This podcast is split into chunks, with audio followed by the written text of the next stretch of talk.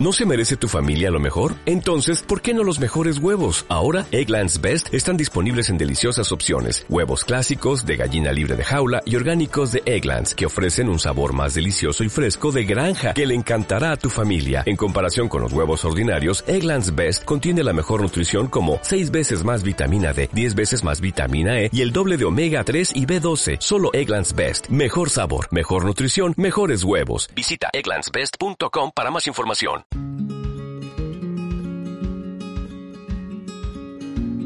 Dos continentes, dos hemisferios, dos profesionales unidos por una misma pasión, la jardinería. Bienvenidas, bienvenidos a un nuevo episodio del podcast de jardinería y paisajismo, el espacio en donde vas a encontrar conceptos, técnicas, estrategias y noticias del mundo de las plantas para que puedas tener tu jardín más lindo cada día. Hoy hemos preparado un nuevo programa. En este caso, lo vamos a dedicar a las plantas herbáceas, un extenso grupo de plantas que son las encargadas de llenar nuestros jardines de flores y también muchas de nuestras macetas. Bienvenido Fernando, otro momento compartido para llevar a la audiencia nuestra experiencia y nuestros conocimientos, esperando, claro está, que ellos, quienes están escuchando, a vos que estás escuchando, también compartas tu experiencia y nos dejes esa misma a través de los mensajes o incluso si tenés inquietudes o dudas en el espacio de comentarios de las distintas plataformas de las cuales nos estás escuchando.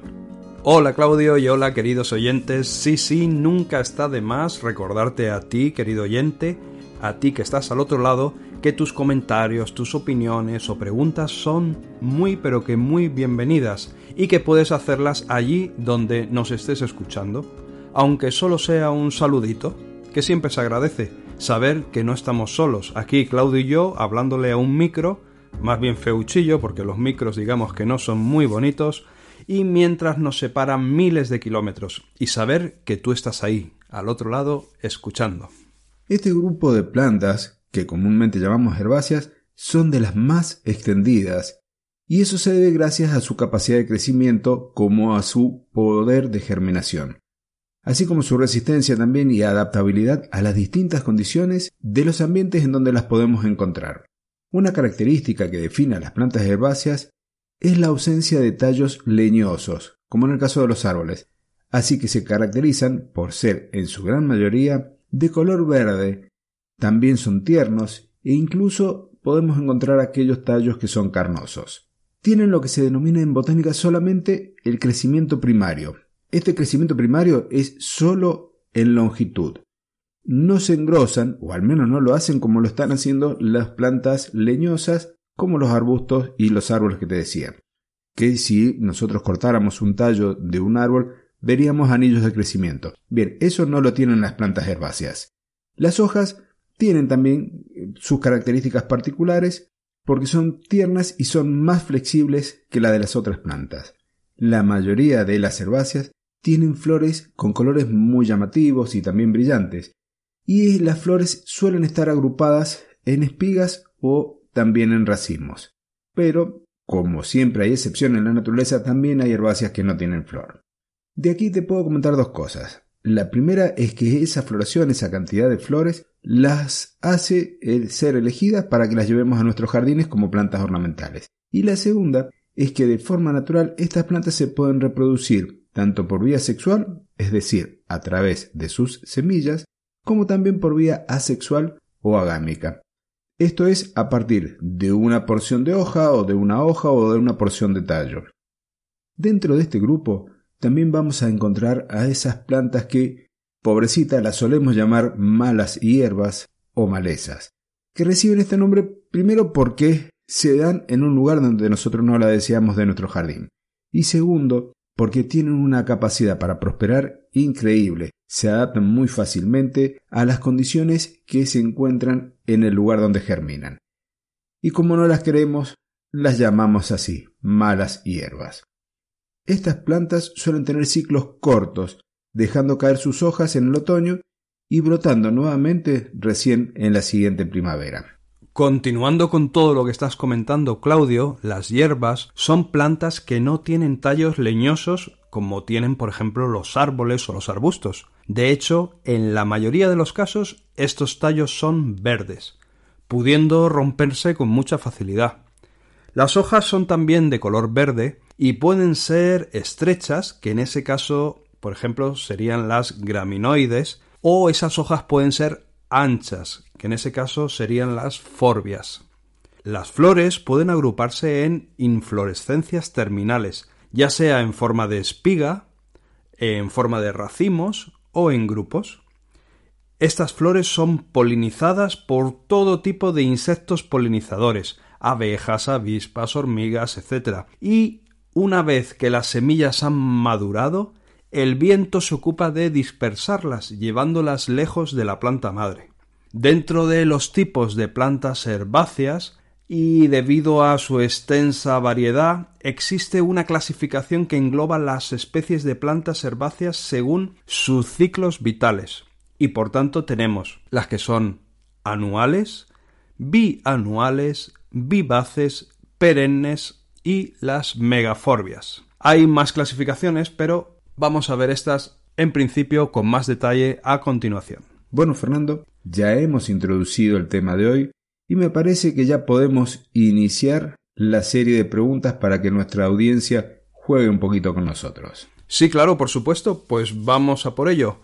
Eh, recordar que la idea de, aparte de la pequeña introducción que hacemos al inicio del podcast, la idea de colocar 10 preguntas en el podcast es pues con una intención de hacer el podcast un poco más interactivo. Es decir, en el otro lado tú oyente, quizás cuando estés escuchando la pregunta y nosotros que te vamos a dar tres respuestas, respuesta A, B o C, quizás puedes entrar en el juego con nosotros e intentar responder, intentar acertar cuál es la respuesta adecuada o cuál crees tú que es la respuesta adecuada. Porque nosotros vamos a formular la pregunta y a continuación vamos a decir cuál es la respuesta acertada. Así que venga, vamos a iniciar el juego y la primera pregunta es muy sencilla. ¿Qué son las plantas anuales? Respuesta A.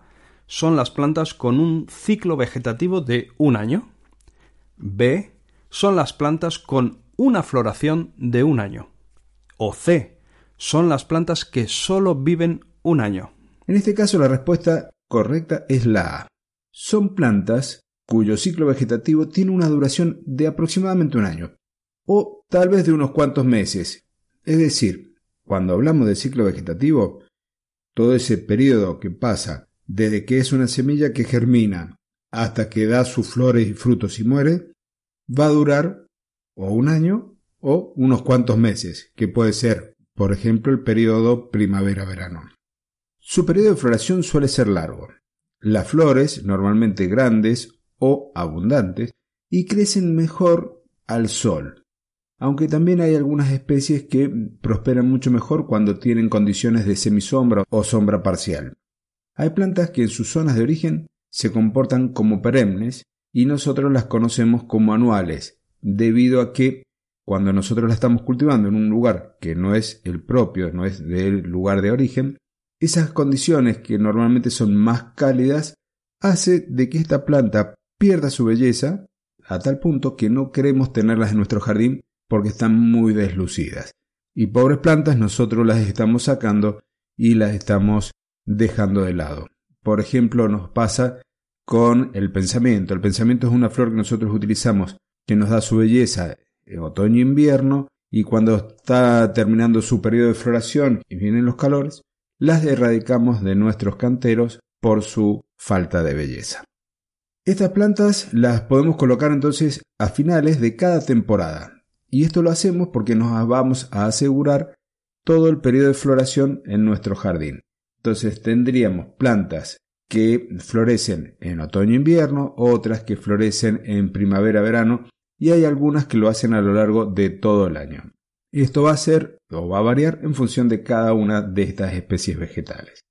Las plantas herbáceas normalmente las estamos adquiriendo en los viveros o en tiendas de jardinería y estas como la que te nombré hace un ratito, el caso del pensamiento, las petunias, los tajetes, normalmente. Estas plantas, las de estación, las conseguimos en los viveros o en los centros de jardinería bajo esta denominación, plantas de temporada o plantas de estación, o plantines también podemos decir, porque son plantas de pequeño porte.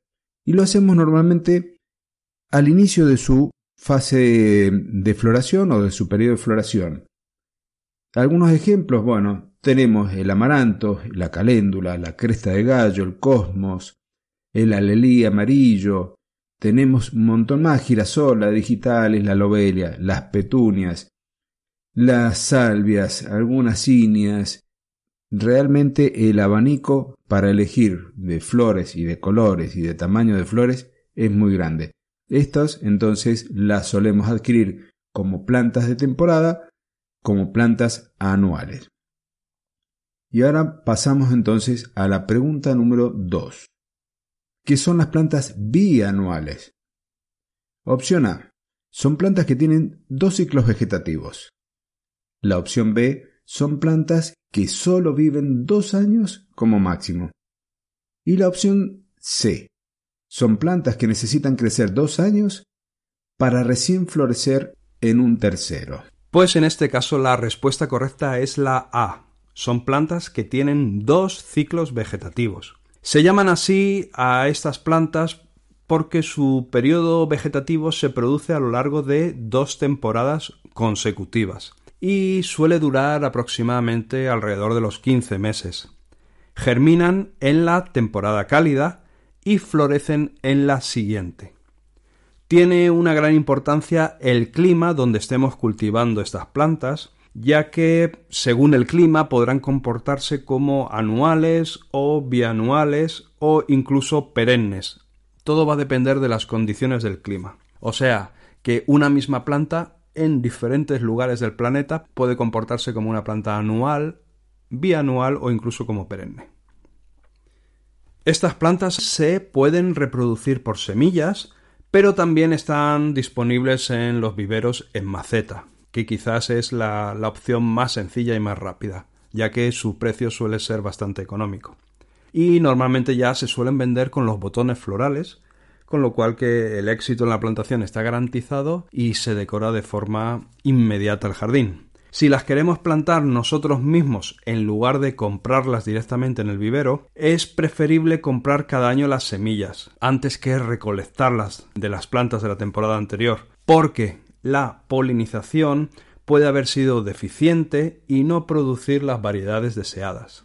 La consideración de bianual de una planta es relativa, depende del clima, puesto que algunas especies, campánula, pensamiento, digital, minutisa o alelí, que en sitio con heladas son bianuales, en sitios sin heladas pueden vivir varios años y ser por lo tanto consideradas como vivaces o perennes. Pregunta número 3. ¿Cuál es la diferencia entre las plantas vivaces y las plantas perennes? A. No hay diferencias entre ellas. B. Tienen los ciclos de vida diferentes. C. Unas por sus flores son más alegres y las otras no tienen flores. La respuesta correcta en este caso es la B. Las plantas vivaces y las perennes son aquellas que pueden vivir más de dos años, es decir, no van a morir con la llegada del invierno como aquellas que llamamos de temporada o anuales. Una planta vivaz es aquella que se marchita y se muere la parte aérea durante el invierno y las perennes no se marchitan y conservan tanto sus tallos como sus hojas durante todo el año. Y aquí es donde radica la diferencia entre vivaz y perenne. A la vivaz no la vamos a ver durante el invierno o no se va a lucir durante el invierno en nuestro jardín y la sí porque permanece con sus tallos y sus hojas. La llegada del frío del invierno va a hacer entonces que los tallos y las hojas de las plantas vivaces se sequen. Puede que no totalmente, que, nos quede una pequeña roseta pegada al suelo, como puede ser el caso de la gaura, pero sus raíces van a seguir vivas debajo del suelo, debajo de nuestro jardín, y van a pasar todo el invierno para volver a brotar recién en la primavera. Tenemos también como eh, ejemplos la peonía, el Elianthus, el Delphinium. Tradicionalmente, las vivaces en general las vamos a utilizar en platabandas o en bordes mixtos para plantarlas en manchas irregulares con distintos tipos de ejemplares de una misma variedad, para que florezcan en la misma época, os vamos a elegir una serie de plantas de este tipo para tener una floración para asegurarnos de esa floración escalonada. Pueden también plantarse en grupos o en islas floridas, en arreates, plantar al costado de setos o de muros, hacer borduras rodeando áreas de césped y realmente tienen una versatilidad bastante interesante. También las podés colocar en rocallas, en algunos taludes y en estas borduras donde también aparecen las vivaces. Ahora sí, Fernando, vamos entonces ya a la pregunta número 4. ¿Qué son las plantas perennes? Opción A. Son plantas que nunca pierden el total de sus hojas. Opción B. Son plantas que viven más de dos ciclos vegetativos. Y opción C.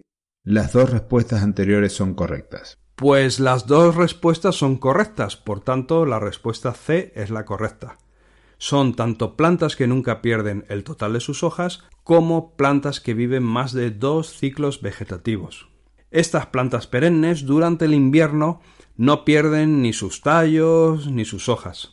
Pasan el invierno igual que estaban en primavera, igual que estaban en verano e igual que estaban en otoño, con todas sus hojas. Algunos ejemplos pueden ser el acanto, la hortensia de invierno, la festuca azulada, la banda, la cineraria, que es el senecio cineraria, la gazania, los geranios, el clavel, bueno, y muchas más. Una vez instalada esta planta en un lugar, si las condiciones son adecuadas, pueden crecer y florecer durante muchos años sin demasiadas exigencias. Hoy en día las plantas herbáceas son las elegidas cuando se quiere dar color y vida a un jardín, pero es importante conocer sus ciclos de vida, sus épocas de floración y las exigencias que tienen para lograr los mejores efectos.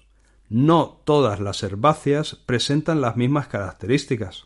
Las hay que son para pleno sol, otras son para media sombra, las hay que son altas, medianas, bajas, las hay caducas en invierno, o perennes, con hoja todo el año, y lo más importante, con distintos periodos de floración. Esta particularidad permite lograr un jardín atractivo todo el año. Los macizos de plantas herbáceas perennes son muy bien recibidos en zonas de climas suaves. Son plantas escogidas por su abundante floración, no es necesario plantarlas cada año como las anuales, tienen un gran interés decorativo, su aspecto irregular da en el jardín aspecto de naturalidad y proporcionan flores para cortar durante varios meses. Conviene plantar juntas las que tienen necesidades similares y los macizos no suelen ser muy amplios pero sí de tamaño adecuado para el jardín, que esté en consonancia con el tamaño que tiene el jardín. Se suelen agrupar en número suficiente para que sean llamativas. Una sola mata, por ejemplo, de margaritas, pues no llama tanto la atención como lo pueden hacer si plantamos un grupo de margaritas con tres o cinco o siete margaritas. Ahí sí que conseguimos un gran efecto, un gran foco visual. Un parterre de flores altas contra un muro, o contra un seto verde suele ser muy llamativo, o por ejemplo dos macizos gemelos con un pasillo verde en medio y visibles desde varios puntos. Estas plantas no deben plantarse debajo o cerca de árboles grandes, en especial perennes. ¿Por qué? Porque sus raíces, que son de largo alcance, privan al suelo de agua y nutrientes y su copa al mismo tiempo priva de sol y de aire a las plantas que plantamos en el pie de estos árboles. Es, decir, que compiten entre ellas y por ese motivo pues no es el mejor lugar, por el tema de la competencia. Vamos con la pregunta número 5. ¿Qué son las plantas bulbosas? A. Son plantas con órganos subterráneos de reserva. B. Son plantas que almacenan bulbos. O C. Son plantas de la familia de la cebolla. La respuesta correcta es la A. Una planta bulbosa es aquella que produce órganos subterráneos donde acumula sustancia de reserva. En jardinería hacemos extensivo este grupo. ¿Y por qué digo esto? Porque no solo vamos a incluir aquellas plantas que tienen bulbos, sino también a las que presentan rizomas, a las que presentan cormos y aquellas que tienen raíces tuberosas. Este grupo de plantas son muy fáciles de cultivar y son muy útiles en nuestros jardines porque nos van a dar ese efecto y ese color de temporada en la que aparecen. También las podemos utilizar en jardineras o en macetas y combinarla con otras plantas que pueden ser anuales o pueden ser vivaces. Incluso también la podemos utilizar para hacer aquellos arreglos de macetas en el interior de nuestro hogar, asegurándole muy buena iluminación, por supuesto, como lo hacemos siempre. Y te podría decir que sin temor a equivocarme, no hay ningún otro grupo de plantas que tengan tal variedad de flores. Esa gran variedad nos permiten hacer arreglos tan heterogéneos y obtener una temporada de floración tan larga que son dignas de ser tenidas en cuenta. Los bulbos, los cormos, las raíces tuberosas y rizomas que te nombraba hace un ratito están todos bajo tierra. Son cuatro tipos de órganos distintos que sirven para acumular reservas nutritivas que las producen las hojas y se almacenan ahí. Esto nos le va a permitir a la planta brotar y emitir flores cada año. Muchas de las plantas de este tipo se caracterizan porque el invierno la pasan sin hojas, pero cuando llega la primavera rebrotan de nuevo. Te voy a dar algunos ejemplos. Las plantas con bulbos por ahí más conocidas que suelen verse con mayor frecuencia en los jardines son el tulipán, el jacinto, el narciso, la muscaris, las azucenas, iris, nardos, hemerocalis, clivias y hay un montón más. Con cormos tenemos los crocus, tenemos las fresias, los gladiolos, las ixias. Plantas con raíces tuberosas. Acá tenemos dalias, también tenemos las begonias, también tenemos el ciclamen, el agapanto, el ranúnculo. Y con rizomas, la caña de las Indias, la cala, los iris, el lirio de los valles, y hay también más especies como para elegir. Pasamos entonces a la pregunta número 6. ¿En qué época florecen las plantas bulbosas? Opción A. Solo durante la primavera y el verano. Opción B. Solo cuando las temperaturas bajan, es decir, en el otoño o en el invierno. Y opción C. A lo largo de todo el año hay bulbosas que florecen. La respuesta correcta es la C. A lo largo de todo el año tenemos plantas bulbosas que florecen. Las plantas bulbosas prosperan en cualquier parte del mundo, salvo en los climas que ya son muy muy muy fríos y salvo algunas excepciones también, ojo. La época de floración es la misma en todos los sitios del planeta. Las variaciones climáticas afectan a la fecha exacta de floración y a la duración de la misma. Hay catálogos que indican cuáles son las especies más adecuadas para las principales zonas climáticas según la época de floración, podemos distinguir cuatro grupos de plantas bulbosas. Grupo número uno es el grupo de primavera. La primavera es la mejor época para los bulbos, ya que puede encontrarse mayor diversidad y la mayoría de estas especies se plantan en otoño. Para que florezcan en primavera nos tenemos que anticipar y plantarlas en otoño. Algunos ejemplos muy característicos son el tulipán, el jacinto, narciso, lirio, anémona, fritilaria y ranúnculo. Seguro que todas hay más, ¿eh? pero seguro que todas estas pues te suenan. El grupo número 2 sería las plantas bulbosas de verano, el grupo de verano.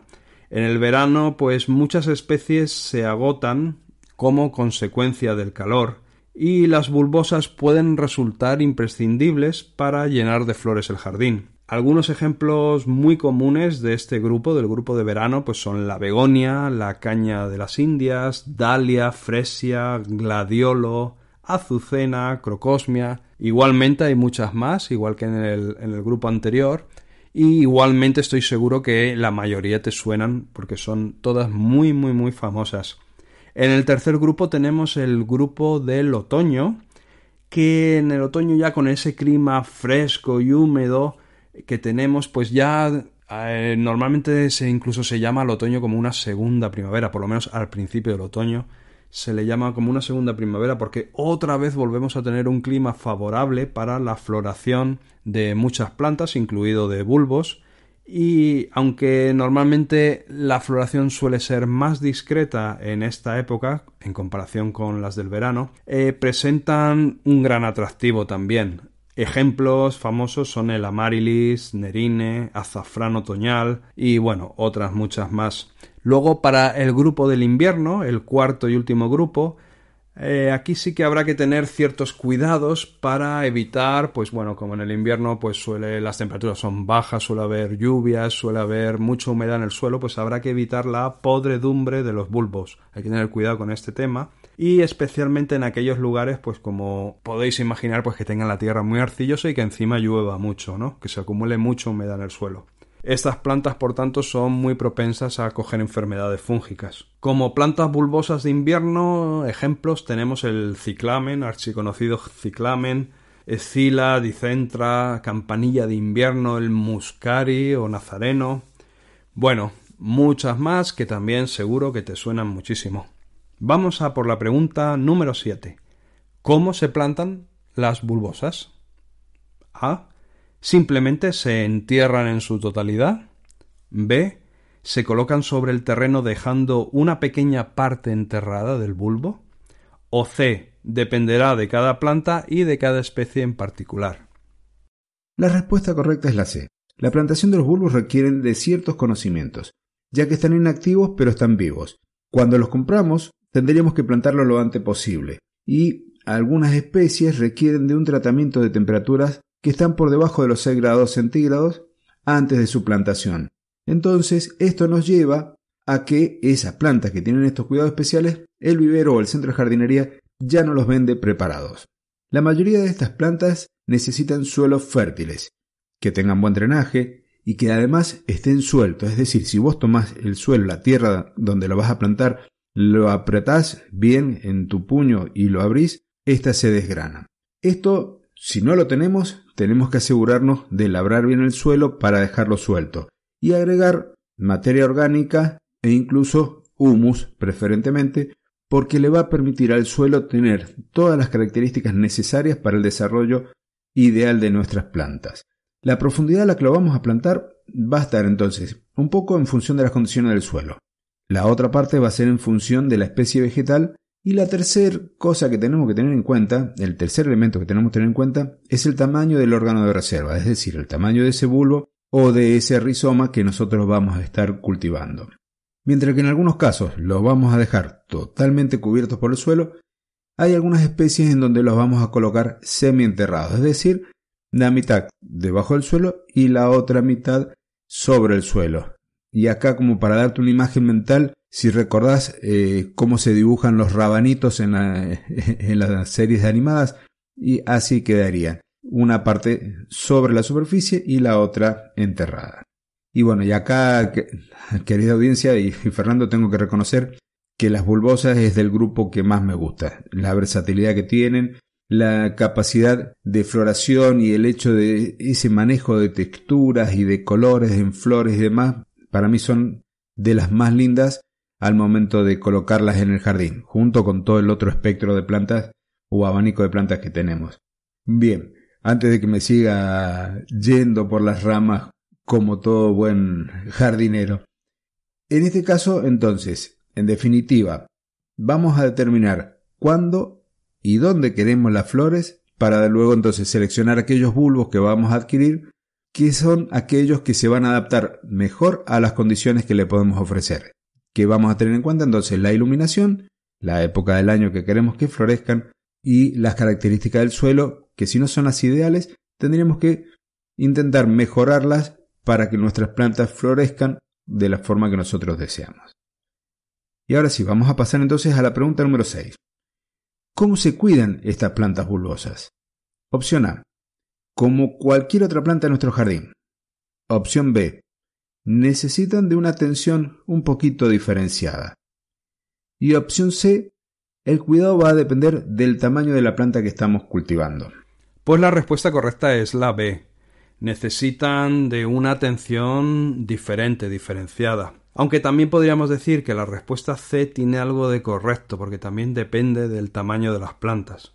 Al momento de plantar estas plantas bulbosas es recomendable seguir estos consejos. Hay que colocar su parte plana, el bulbo tiene una parte más plana y otra parte más eh, con forma puntiaguda. Pues la parte plana hay que colocarla hacia abajo para que las yemas se encuentren hacia arriba. O sea, acordaros la zona plana, digamos la que si la pusieras sobre el suelo, la que encajaría perfectamente sobre el suelo y se aguantaría el bulbo, esa es la parte donde se emiten las raíces y por tanto va hacia abajo. Y la parte puntiaguda, que si la pusieras con esa parte sobre el suelo el bulbo se caería para un lado, ¿ok? No sé si me explico bien. Pues esa parte puntiaguda es la yema, es de donde van a salir las hojas, ya tiene la forma, ¿no? Puntiaguda de yema. Entonces esa parte siempre apuntando al cielo, hacia arriba. Las plantas bulbosas no requieren un riego excesivo, ya por lo que hemos hablado antes, por lógica, al ser un bulbo que está enterrado en tierra, pues claro, no le gusta demasiado riego, que la tierra esté muy húmeda porque le puede provocar problemas de podredumbre. Así que poco riego, pero eso sí, con suficiente regularidad. Como regamos poco, sí que hay que hacerlo de forma más regular. Y lo ideal es no regar estas plantas con sistemas aéreos, por ejemplo difusores o aspersores, porque podrían dañar parte de la floración e incluso ayudar o propiciar la aparición de hongos en, las hojas.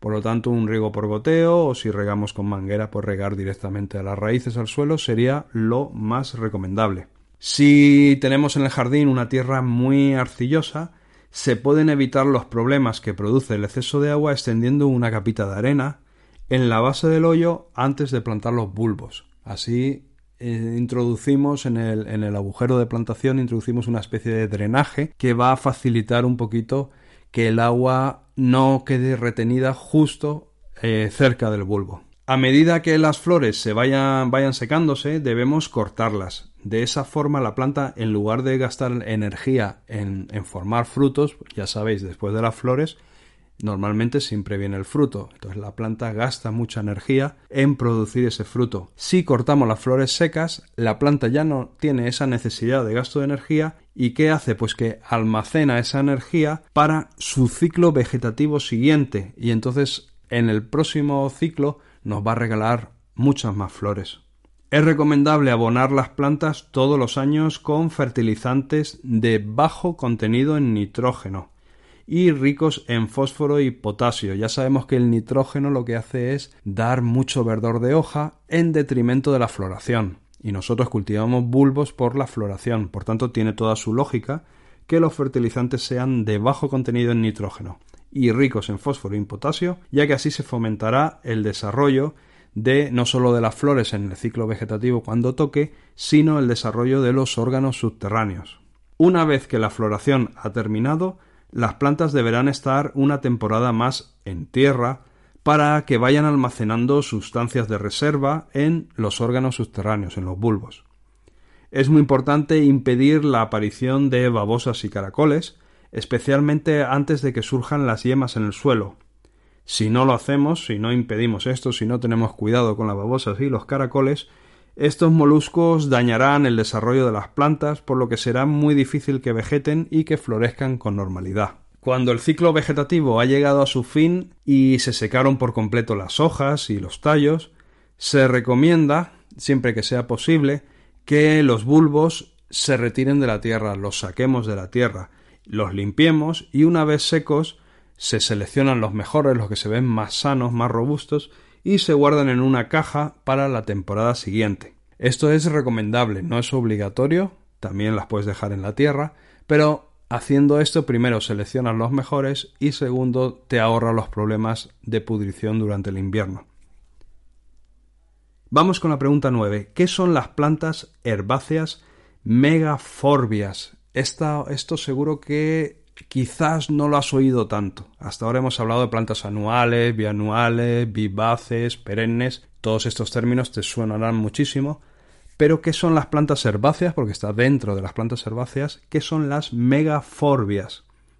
Respuesta A es una especie de planta. Respuesta B es una herbácea muy grande. Respuesta C es una planta que parasita a las herbáceas. La opción correcta en este caso es la B. Las megaforbias son también llamadas de forma habitual como hierbas gigantes. Estas son plantas que desde el punto de vista botánico son iguales a las otras que estamos poniendo ahí como anuales o las vivaces, pero el tamaño es lo que hace la gran diferencia. Las megaforbias pueden alcanzar tamaños que superan los varios metros de altura. Te voy a dar tres ejemplos y uno capaz que te sorprenda. Los bananos, o plátanos es una. Los bambúes son otro tipo de planta megaforbia. Y la tercera, que posiblemente te sorprenda, son las palmeras. Estoy seguro que en este momento estarás pensando cómo una palmera, que parece un árbol, es una herbácea. Bien, es así, y es un tipo de herbácea particular que conocemos como megaforbias.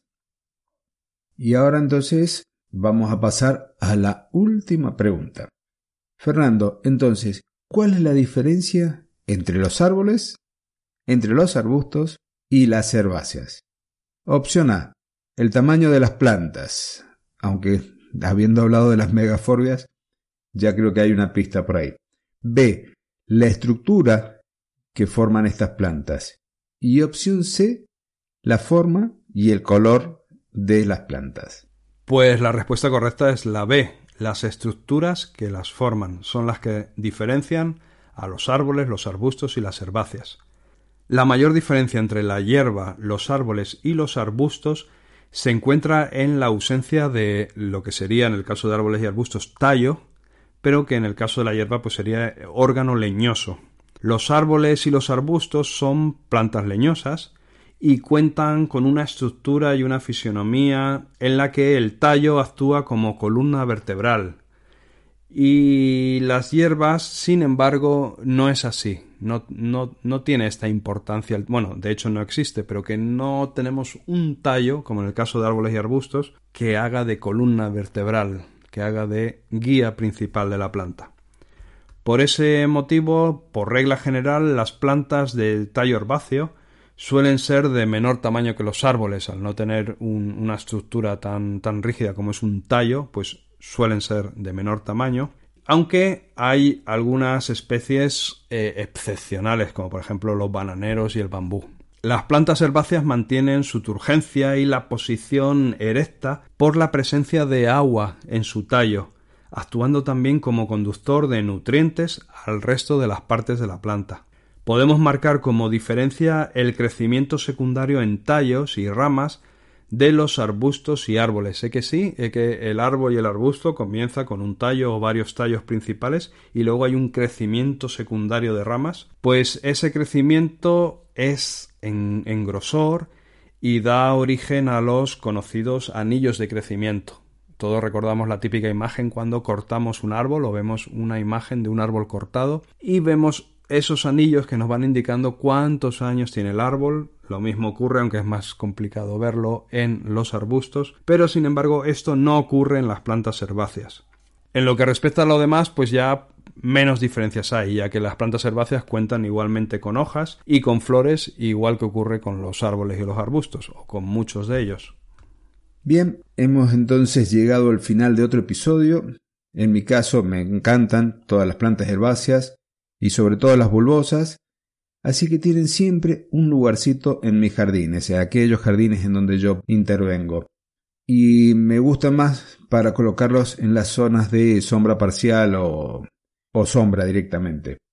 No sé, Fernando, si querés eh, compartir tu gusto por ellas o cómo las incluís en los jardines en donde trabajas. Sí, pues claro, Claudio. Lo que en mi caso a mí me encantan, pues son las plantas vivaces que suelo incluirlas en los diseños de los jardines que, acometo y principalmente en las rocallas o en parterres. Y amo también las plantas perennes, ya que me encanta crear composiciones jugando con su forma, con su estructura, con, con el color, con la floración. Me gusta muchísimo jugar con estructuras que se mantienen más iguales durante el año, que son el caso de las plantas perennes. Bueno, pero en general la verdad es que me encanta todo tipo de plantas, árboles, arbustos, eh, herbáceas, mm, plantas acuáticas. La verdad es que me gusta todo. Me gusta muchísimo la jardinería y me encanta todo. Todo tiene su lugar y su momento. Así que bueno, pues llegamos al final del episodio. Un saludo muy grande para ti, fiel oyente, porque si llegaste hasta aquí, hasta el final de este episodio, es una de dos. O, o o te quedaste dormido y ahora acabas de despertar, hola, ¿qué tal? ¿Cómo estás? O que te gusta un poquito lo que nosotros pues preparamos y comentamos durante los diferentes episodios del podcast. Así que muchas gracias por tu tiempo y disfruta de tu jardín lo máximo posible. Y hemos llegado al final. Gracias a ti por estar del otro lado porque nos motivas a seguir haciendo y a seguir produciendo material de difusión cada semana y estos especiales como el del día de hoy. Por el tiempo que nos dedicas al escucharnos, por tomarte ese trabajito de dejarnos tu comentario, porque esa valoración, esa simple acción de valorar, de poner las estrellitas, el pulgar hacia arriba, de compartir el episodio, nos permite a nosotros llegar a una audiencia mayor. Y es la forma en que nosotros sentimos que nos das las gracias, que nos estás escuchando. Y, como te decía recién, nos permitís llegar a más amantes de las plantas y de la jardinería. Antes de despedirme, quiero recordarte que nos podés seguir a los dos, tanto en YouTube como en nuestras web personales. A Fernando lo vas a encontrar en personalgardenshopper.es y a mí el domicilio en internet es claudiodorato.com. Gracias nuevamente. Dos continentes, dos hemisferios, dos profesionales unidos por una misma pasión, la jardinería. Hasta el próximo jueves.